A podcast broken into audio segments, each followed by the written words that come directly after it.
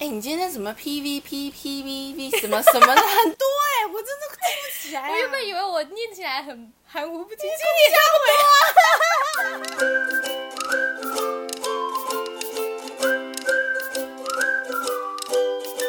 里是从生活说营养，我是小营养师我。是马路口，我们先宣传一下 IG 好了，因为我怕大家就是都没有听到最后。我们的 IG 你可以搜寻 ID S 零八零零六五五九八八，或是直接搜寻“从生活说营养”就有喽。好啊、今年呢、因为疫情的关系，所以饮食的方式改变很多。嗯，那尤其是那个外送平台，而且折价券很多。对对对，大家都不出门呐、也怕说啊跟陌生人在同一个场合吃饭会不会有什么风险。真的蛮可怕的。像我熊猫外送，我订了还蛮长，一个月几乎每天都会订外送。现在这么方便啊，尤其是这些小吃店的包装，如果我们是内用的话，它通常都是环保的餐具啊，嗯就是可以一直在重复冲洗的。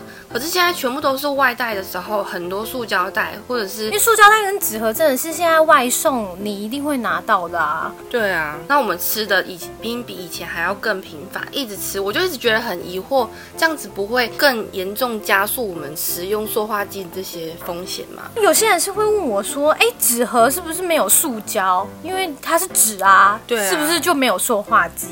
其实啊，我们纸盒它会淋一层淋膜在里面。你有没有发现，我们装便当的时候，那个便当盒是可以防油的，对然后那一那一层其实就是塑胶，哦是哦所以其实纸盒里面还是有塑胶啦。哎、我上次叫了一间那个馄饨汤，嗯，它那个碗装里面的那个汤啊，我拿到的时候打开，里面那个膜是分开的、啊，这是假的？就是它那个膜是就是黑了黑了这样，它已经标在上面这样子。就是侧面呐、它那个嗯碗的侧面是脱离的，然后我想说我，你喝得下去？我我不知道那个是那个膜，我想哦说这个是不是上面有他们是用那种快速封膜，那个叫什么机器的？对对对，像那个饮料店很多都是封膜的那种啊。对，我以为是那类似那种的封膜，可能是，然后我也不懂，反正就想说为什么会有一个膜在旁边脱，就是分离，就是塑胶，它是真的因为太烫的关系所以分离。也有可能是你那一个汤杯本身就是瑕疵品。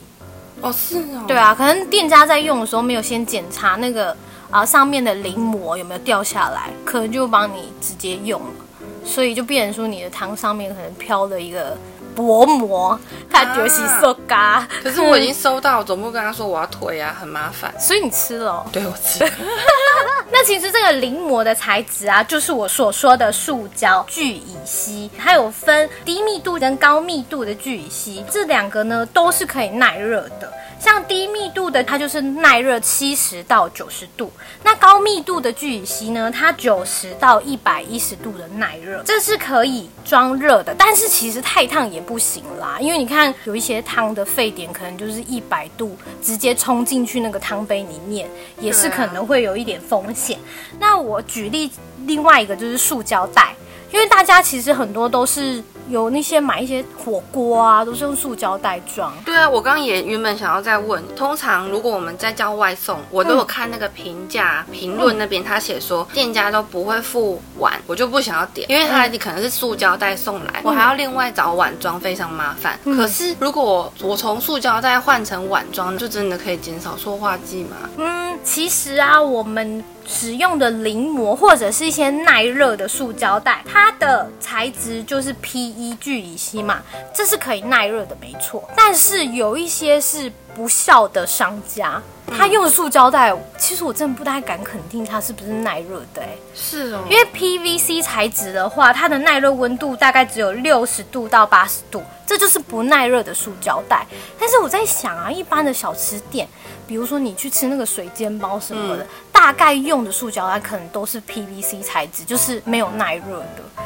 那像我们说的 PET 或是 PE，或是我刚刚讲的 PP 材质的淋膜，它其实里面是不含有塑化剂的。哦，但是呢，它没有塑化剂，不代表它装热的东西是没有风险，因为它其实还是可能会有一些单体或者一些添加物的排，就是添加物的释出。所以其实也不能加太多太烫的东西。所以那个淋膜那个膜，它其实不是塑化剂。对它其实没有塑化剂，所以我觉得可以分为两个状况。第一个呢，就是你使用的是纸盒，那你就要注意。那有另外一个可能就是商家他根本就没有用耐热的塑胶袋，嗯，这样子的话，就真的可能会有塑化剂的溶出。我相信火锅店用的塑胶袋都是耐热的啦，嗯，那也是就是九十度到一百一十度以下，一定要这个温度。如果我们只能选择这两种来做外带的话，塑胶袋跟纸盒，嗯一定就是先选择纸盒。两个都可以，就是耐热塑胶袋，还有纸盒上面的临膜，两个材质是一样的。但是我们去店家怎么可能在那边问说，请问你纸袋你 你对啊塑胶袋耐热吗？你或是你纸盒是什么材质？啊你塑胶袋用哪一个几号塑胶？他搞不好讲说啊，你卖背卖背，嘿呀、对啊，所以反正我们还是先以就是纸盒可以啦，因为我们不确定塑胶袋它是用什么啊，所以的确是纸盒可以先选，但是还是要注意我刚刚提到的温度，也是不要太热。如果我们这样每天吃外送啊，嗯其实外面真的很多，我们都会碰到塑胶袋嘛。就像你去吃，比如说热狗，它也都是用塑胶袋装。对啊，茶叶蛋啊，对啊，茶叶蛋也嗯是。我以前就很想问，但是一直不知道去哪里问。吃塑化剂对男生或是女生到底有什么样影响？其实我们大多很多塑化剂啊，都是来自于一些塑胶制品，像之前前一阵子就有很多那个小朋友玩的那个塑胶积木，或者是塑胶的玩具里面有塑化剂。那个我有点，因为我没小孩，我不懂 他是为什么那个塑化剂会对他有影响，是他在那个环境里面嗯就会入侵他皮肤，还是他摸一摸吃到自己的就吃手？对对对，因为小朋友其实有时候会把玩具拿起来吃，你知道吗？哦，对啊所以是因为他不小心吃的对，关系，吃或是接触皮肤，其实都会。接触皮肤就会。也会、对，那其实小朋友呢，其实会变得比较没有专注力，嗯，他会容易分心啦。然后，如果你是小朋友、新生儿，或者是你是怀孕中的话，其实塑化剂会对这些新生儿或是幼儿造成他中枢神经一些发育的影响，所以他真的生出来可能嗯头脑会比较不好。你说孕妇在对孕妇的饮是食的时吃的时候，就要注意对啊，嗯因为有些孕妇妈妈有时候其实吃东西不方便，也可能会叫外卖，嗯或是身边有一些塑胶制品，其实都会对你有影响。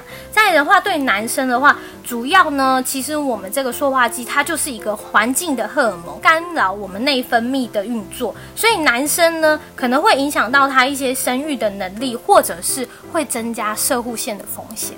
所以很多男生万一检查出来他们不太能够生育，有可能对是因为他们平常饮食习惯造成这个。对，其实现在蛮多的男性啊不孕的原因，就是因为呃环境荷尔蒙塑化剂的影响。因为这个环境荷尔蒙跟呃塑化剂这个部分啊，其实它有一点像是女性荷尔蒙。所以你吃太多这些东西，你就会造成男生身体里面的女性荷尔蒙过高，所以它就会出现一些女乳症啊，或者是一些比较女性向的性征的出现。所以男生吃越多外送，就会变得越来越像女生。就是会变精子减少，然后不孕，然后、哎呦对，也是啦，越来越像女生，也可以这样说。男生要注意听，外送可能少吃一点。对啊，嗯，因为我们真的不能确定它的塑胶袋是用耐热或是不耐热的。哦，那这样女生呢？这样女生会不会变得更女性化？你是说腰手内膜之类的吧？你不是说女生的那个荷尔蒙会变多吗？但是这种荷尔蒙不是好的荷尔蒙啊。它如果是女性的话，可能会有人说，哎，女性荷尔蒙很多，会不会身材就变好？对，不会，你只会更可怕的，比如说子宫内膜异位啊，或者是乳癌啊。啊，所以并不是说，哎，女性荷尔蒙类似女性荷尔蒙就是好的哦。哦，所以男生跟女生还是会有不一样的那个对，影响。都是不好的，先 跟大家说都是不好的。就自己去买饮料的时候也带环保杯，然后去买东西的时候，哎，这样就不能叫外送了，因为没有环保餐具的外送。那你可能就是自己去买的时候，你要带那个环保的碗筷。比如说一些玻璃的啊等等的，那还有呢，最重要的就是你可以选择一些比较天然成分不含塑的日常用品。其实啊，你那个洗面乳的包装的材质。搞不好也是 PVC。也有可能里面会有含塑化剂，然后再来就是一定要多喝水，多吃蔬菜，然后你吃东西的话，尽量选择低脂少油的，然后帮助我们身体的代谢。再来就是你要常常洗手，因为我有说很多小朋友或者是塑化剂的来源，其实是我们摸了然后再吃下去，所以勤洗手是非常重要的。但是其实我们在买像饮料啊，我们不会特别去注意它屁股有没有写什么 P。P 什么？对，这么那那些这么多的，嗯，但是我记得我有一次把一个杯子，嗯，塑胶就是喝饮料的那个塑胶杯，就是喝完了，然后我想说要装个。水来喝，我就把那个塑胶瓶拿去那个饮水机下面，然后就把那个打开。那我忘记我开的是热水，嗯，然后我就这样打开，就哇，整个杯子融化，然后整个屁股揪在一起，就是一坨，然后整个环境全部都是那种臭臭的味道，很可怕的味道，然后就是还有点散不去，然后我差点想说，我是不是要死掉了？我是不是要中毒了？因为它整个杯子融得很快，嗯，然后瞬间释出大量的，那是塑化剂吗？有可能诶，如果你的你的用的杯子的材质是 PVC 的话，可是你怎么会装热水嘞？谁知道它会融化？谁知道你为什么要装热水？我还在此呼吁大家，就是塑胶制品，不管有没有耐热，就不要装热水啦。对我可能是不小心晃神拿按错那个。热水跟冷水的那个，对啊，尤其是我们现在饮水机的热水，有时候都超过一百一十度。哦，对啊，那真的有点可怕哎，就是大家还是自己带环保杯，陶瓷的或者玻璃的啦。那我突然想到，因为会有一些新闻写说，哎，在车子里面啊放那个保特瓶、塑胶瓶啊，嗯，太阳曝晒在车子里面，然后就说啊那些水你们千万不能喝，因为它会溶出塑化剂。嗯，的这种新闻或者这种文章常常看到。嗯，然后我就想说。那车上不能喝的那些水，是里面都充满了塑化剂？其实没有哎，我们塑胶瓶的材质大多都是 PET、PE 跟 PP。其实这这三个，就像我刚刚讲，它是不含塑化剂的。但是你放在车子上，车子其实超级热，嗯，对啊。然后你又停在可能太阳下做曝晒，它这个里面的水虽然没有塑化剂啦，但是我还是建议你也不要喝，因为啊，塑胶在太阳底下。或者是高温，其实都会裂化，然后裂化之后，其实还会释出一些单体跟一些添加物，所以那个水真的也不要喝。虽然没有塑化剂，但也不要喝。可是这跟我刚刚问的那个塑胶杯子，我用热水这样冲，它整个融化的不是就是塑化剂吗？那是如果你那个材质是 PVC 的话，它就会有塑化剂。哦，对。然后如果你用的是我刚刚讲到的那三个材材材质 PET。P E 跟 P P，它的确没有塑化剂，但是它还是会有一些塑胶单单体跟添加物的溶出。所以放在车上的那些瓶装水，它不能喝的原因，真正原因并不是因为它溶出塑化剂，嗯它是因为阳光跟高温的关系造成塑胶裂化哦，然后有一些单体跟一些添加物的溶出，嗯，所以那瓶水喝起来。V A 怪怪，那如果太阳已经没晒了，瓶子也不热了，水都恢复原本的温度，我还能喝吗？那也不行啊，它都已经融进去了，你还喝？哎，吃火锅的时候啊，它不是会有附那个蟹肉棒吗？对啊，它那个蟹肉棒的塑胶膜你会撕掉吗？它如果是冷冻的时候，嗯，因为它没办法分开嘛，我有时候会直接丢。可是它如果是半解冻的时候，它可以直接吐出来的时候，嗯，我就用筷子直接插，然后把就是它们分。里这样子吃，其实我小时候真的也不会吃掉哎，因为我不喜欢蟹肉棒散开，对它散在火锅里很讨厌吗？那就赶快拿起来就好啦。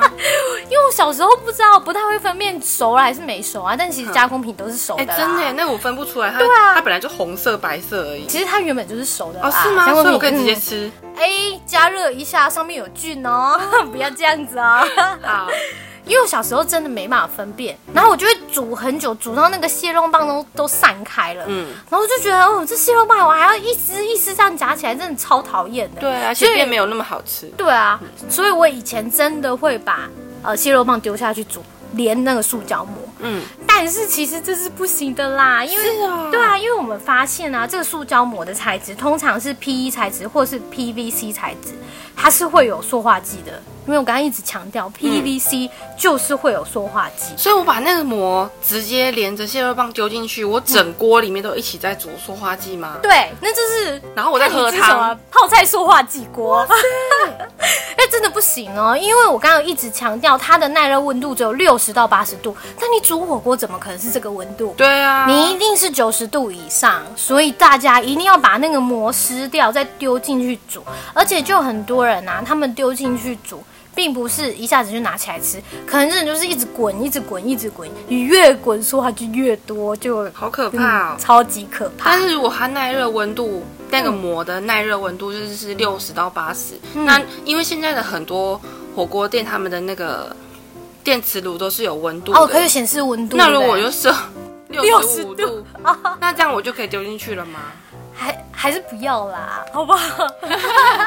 就想说懒得把它弄开啊，还是弄开了，要不然蟹肉棒不要吃啊。因为其实营养师会提醒大家，加工品不要吃太多啦，也不是说不要吃，因为火锅料真的很好吃。对啊，尤其是有一个，我不知道大家有没有吃过，有一种那个红色，中间红色，然后中间好像有鱼卵一颗一颗，哦很然后外像寿司面是白色的，对对对，嗯那个超好吃欸。我是超爱吃，我是喜欢买一整盒，然后就把它丢进去泡面，太多，你整盒超多的哎。就很好吃。不要啦，因为其实加工品啊，它里面那个鱼浆其实还混合了很多淀粉、糖，而且它其实是高钠食品。你觉得它很好吃，就是它有过多的调味，哦然后它里面其实热量非常非常高，是哦，所以搞不好你吃那一盒的火锅料比你那一碗泡面热量还高嘞。好吧，就总结一下啦，如果你这是叫外卖的话，它是纸盒装，或是它有标榜是耐热塑胶袋的话，你就不用担心塑化剂的问题。但是你是吃平常的小吃类呢，它可能用的塑胶袋不是耐热的塑胶袋的话，你就要注意喽，因为 PVC 的材质耐热温度是六十到八十度，所以如果你买的东西太烫的话，其实真的会有塑化剂的溶出。那再来的话呢，塑化剂对身身体是会造成很多影响的。那我们就是要勤洗手，多吃蔬菜水果，多喝水，然后尽量呢用环保材质的餐具，可以减少塑化剂的接触。那另外的话，如果你有爱吃火锅蟹肉棒的膜，塑胶膜一定要撕掉哦，不然呢真的会有塑化剂的溶出。对，还有最重要的是减少点外卖啊。对啦，我们能可以的话就是自己煮啦，对啊，然后，啊或者是你出去外面吃，就尽量就带环保餐具。嗯，好哦，好，那我们今天就到这里喽，我们下次见，拜拜，拜拜